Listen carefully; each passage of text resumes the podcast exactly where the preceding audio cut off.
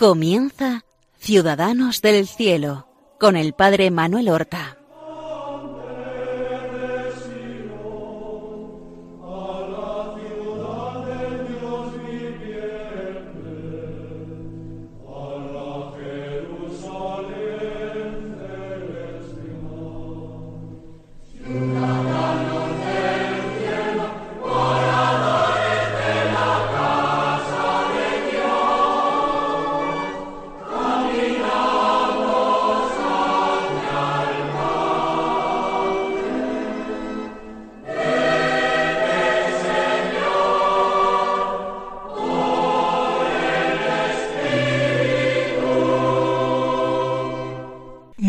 Buenos días, queridos hermanos. Vamos a comenzar una nueva emisión de nuestro programa Ciudadanos del Cielo. Vamos a honrar a nuestros hermanos los santos y vamos a beneficiarnos con el ejemplo sublime de sus virtudes. Ellos son una encarnación del Evangelio, porque vivieron con coherencia la fe que habían recibido como un don entre todos los santos, ya lo he dicho en más de una ocasión, reciben una honra especial en la Iglesia los mártires, aquellos en los que se ve de una forma más clara y más patente la obra de la gracia.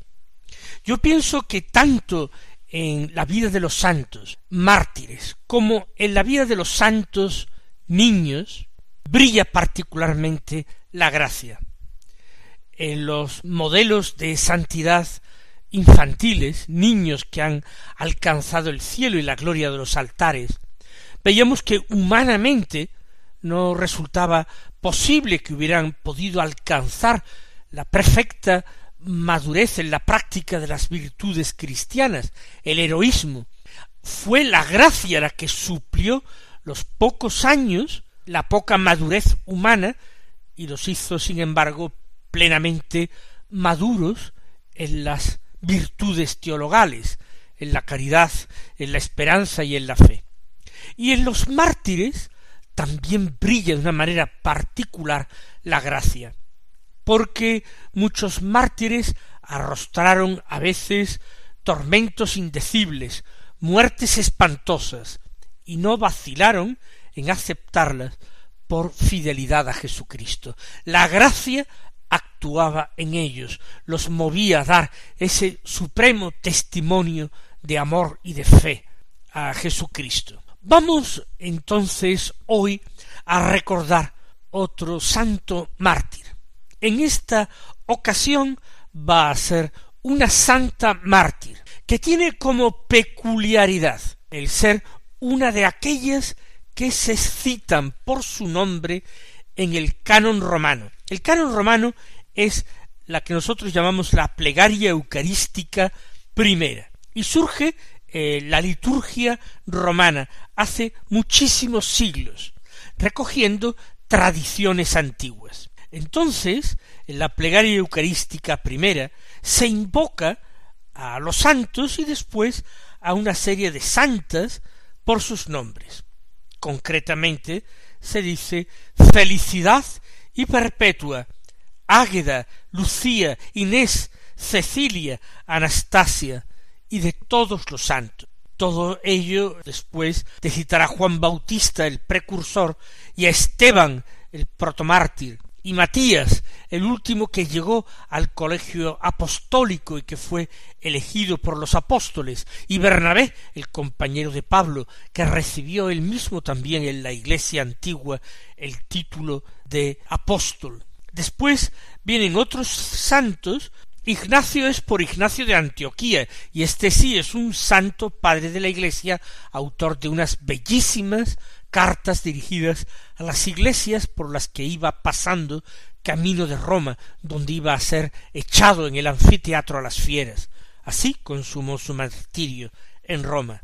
Pero luego Alejandro, Marcelino y Pedro, y después las santas, esas eh, siete santas, felicidad y perpetua, que son santas del norte de África, Águeda, que dio testimonio de Jesucristo, en Sicilia, en Catania concretamente, y Lucía.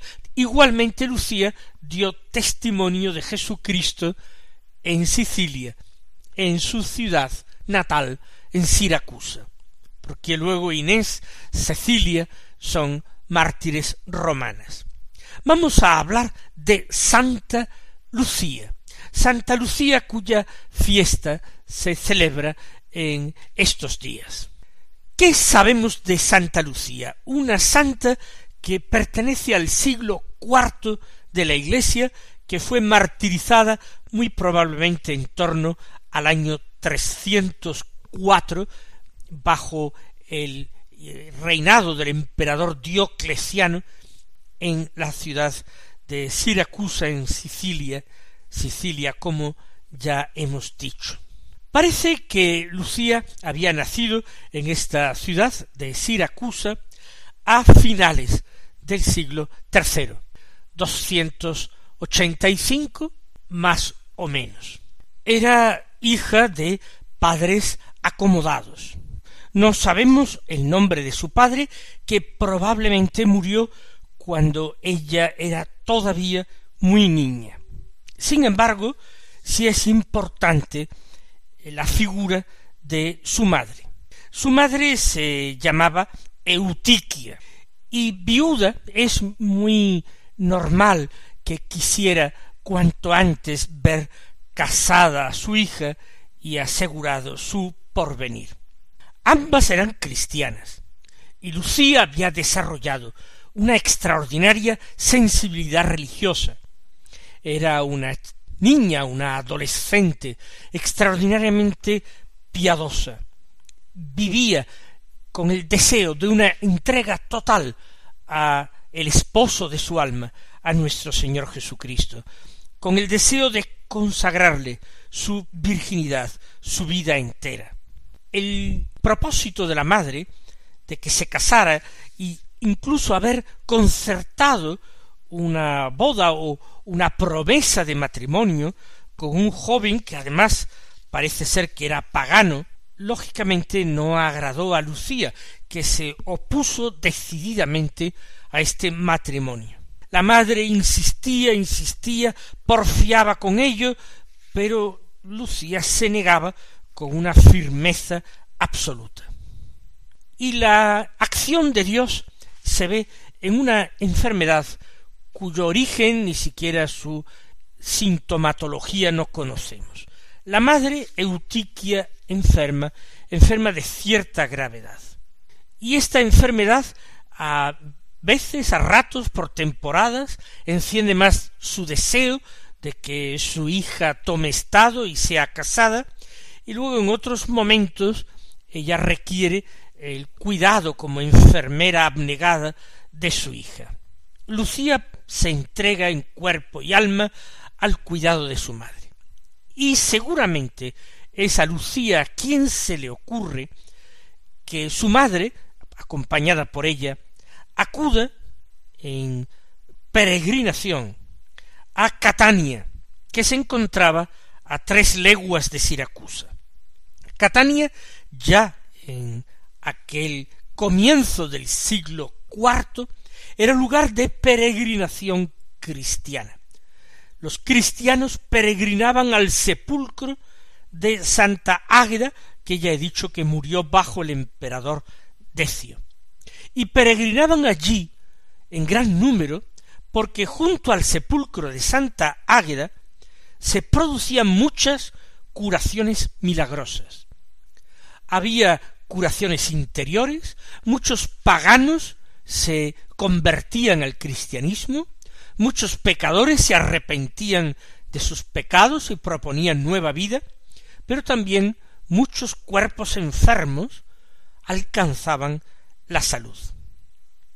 Eutiquia, que era una mujer creyente, se deja convencer por Lucía y ambas emprenden una peregrinación. Probablemente eh, no la harían a pie si Eutiquia no se encontraba con salud suficiente.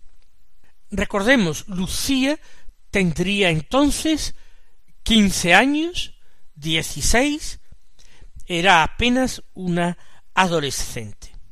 Acuden al sepulcro y allí en una iglesia construida en el sepulcro, junto al sepulcro, para albergarlo, ellas asisten a los sagrados misterios, a distintos actos religiosos, y por providencia divina escuchan ese evangelio según el cual Jesús que se dirigía a casa de un jefe de sinagoga, de Jairo, por el camino, en medio de los apretujones de la gente, encuentra a una mujer que padecía flujos de sangre desde hacía doce años, la hemorroísa, la cual se acercó a Jesús con el deseo de tocarle la orla de su manto, y al tocarla inmediatamente quedó curada. Jesús, eso sí, la hizo salir de su anonimato. El Señor preguntaba ¿Quién me ha tocado? y los apóstoles, sorprendidos, admirados, decían ¿Ves que todo el mundo te está apretando por todas partes y tú dices ¿Quién me ha tocado? Pero Jesús localiza en medio del gentío aquella pobre mujer que se encuentra muy apurada y que confiesa que ha sido ella la que lo ha tocado. Y Jesús la envía en paz y con salud. Este Evangelio lo escuchan Eutiquia y su hija Lucía. Y Lucía queda singularmente tocada por este Evangelio. Ambas quedan en oración en el templo, ante el sepulcro de Santa Águeda. Oran y oran. Todo esto según el testimonio de las actas del martirio de Santa Lucía, que eso sí, digamos, son apócrifas posteriores, bastante posteriores a su santa muerte. Sin embargo, seguramente deben encerrar alguna parte de verdad. Quizás recogen tradiciones orales y desde luego, aunque son muy posteriores a la muerte de Santa Lucía, son muy muy antiguas. Pues parece que Lucía bien por el cansancio natural, por la fatiga de la peregrinación, bien por una acción de Dios particular, queda adormecida mientras está en oración ante el sepulcro. Y estando así, adormecida, ella tiene una visión, una aparición de Santa Águeda. Según rezan estas actas, Águeda se le presenta sonriente, muy alegre, y le dice Lucía, queridísima hermana, ¿por qué pides por intercesión de otra lo que tú misma por la fe que tienes en Jesucristo puedes obtener para tu madre? Has de saber que tu fe le ha alcanzado la salud, y que así como Jesucristo ha hecho célebre a la ciudad de Catania por consideración a mí, de la misma manera hará célebre y gloriosa a la ciudad de Siracusa por causa tuya, porque le has preparado una agradable morada en tu corazón virginal. Quizás la alusión a las ciudades es un adorno posterior del autor de las actas, pero la visión resulta verosímil, es una comunicación de Dios. Lucía debe creer que ya ha obtenido la gracia que está suplicando, que está pidiendo, y que Dios lo hace en atención a ese grandísimo mérito que va a adquirir Lucía dando testimonio de la fe ante los jueces en la persecución de Diocleciano. Cuando Lucía despierta y despierta inmediatamente que termina esta visión, esta aparición, ella se encuentra muy contenta, muy consolada, muy confortada por estas palabras. Ya digo, cree firmemente en su corazón que ha alcanzado la curación de su madre, y así se lo dice a Eutiquia, su madre. Eutiquia también presta fe, da crédito a las palabras de su hija Lucía. Ella también ha orado pidiendo su curación, aunque no haya tenido ninguna revelación. Y entonces siente y experimenta que su cuerpo está sanando, que ha sanado. Entonces se le abren los ojos a Eutiquia y comprende que es un disparate tratar de convencer o de forzar a su hija Lucía al matrimonio, que la vida merece la pena vivirla para Jesucristo, que no hay nada que valga más, que no hay mayor seguridad, que no hay mayor riqueza, que no hay mayor fortaleza que Jesucristo. Qué necesidad, por tanto, de un esposo humano.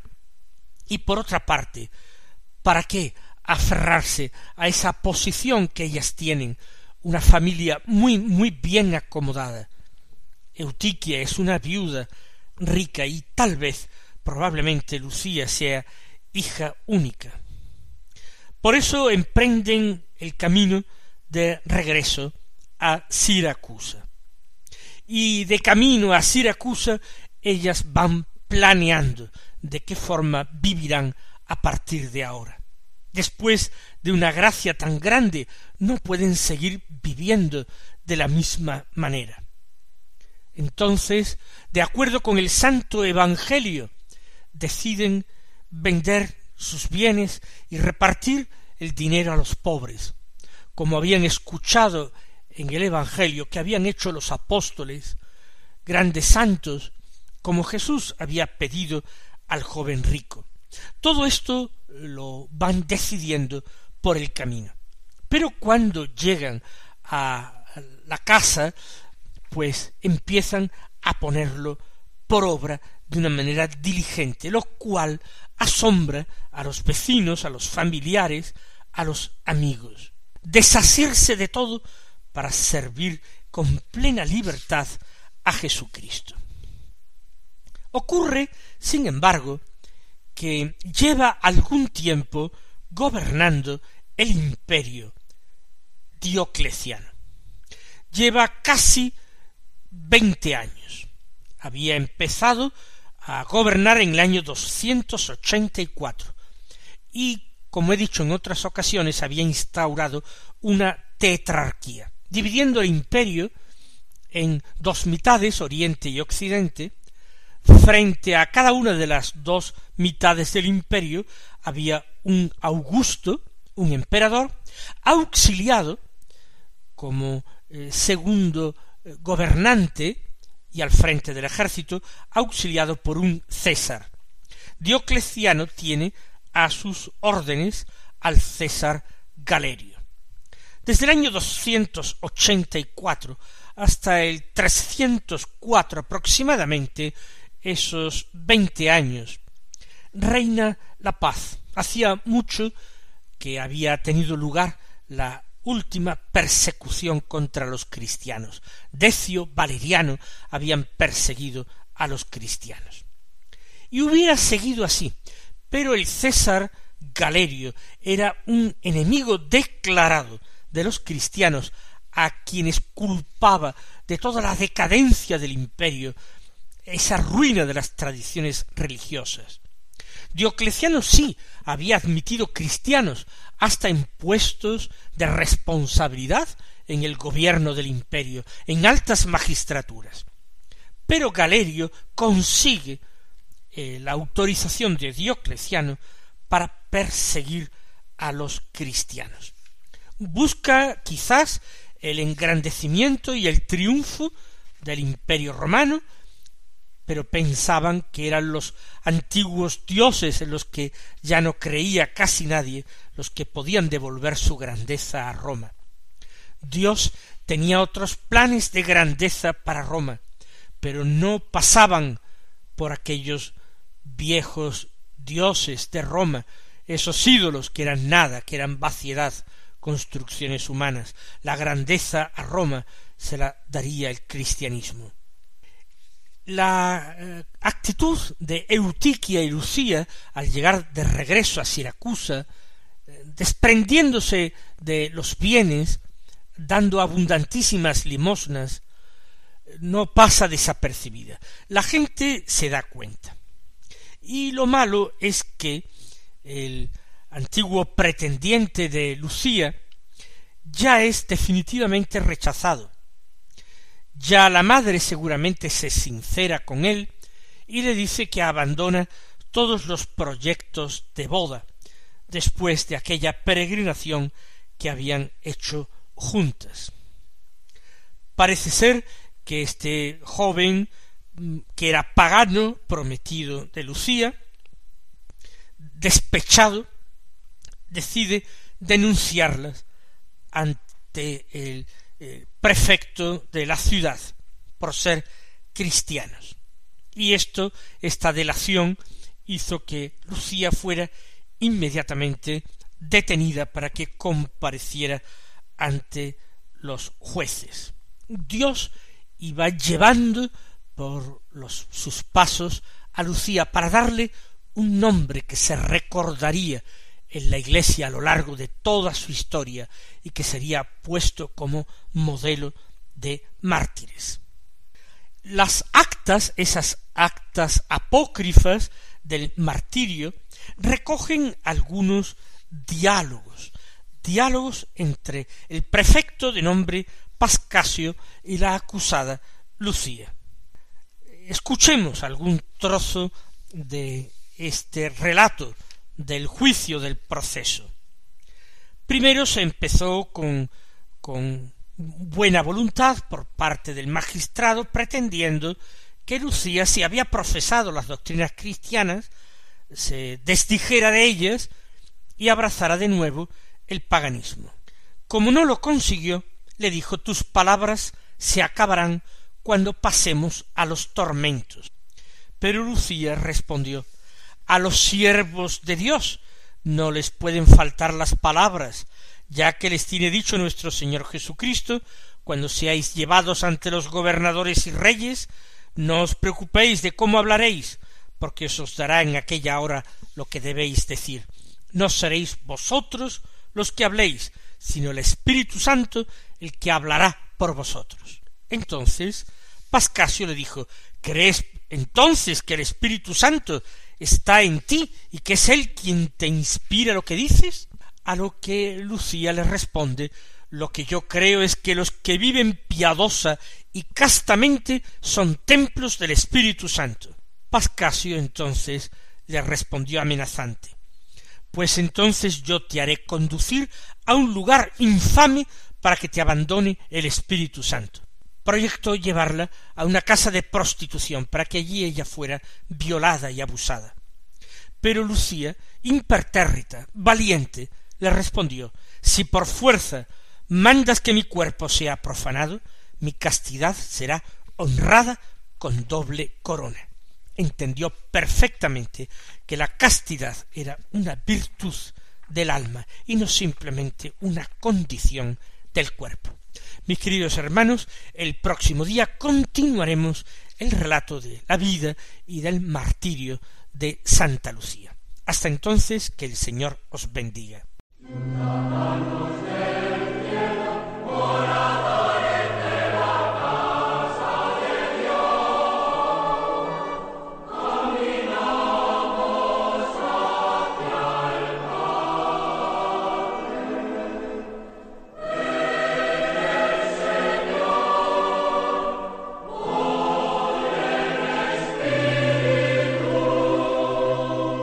Han escuchado en Radio María Ciudadanos del Cielo con el Padre Manuel Horta.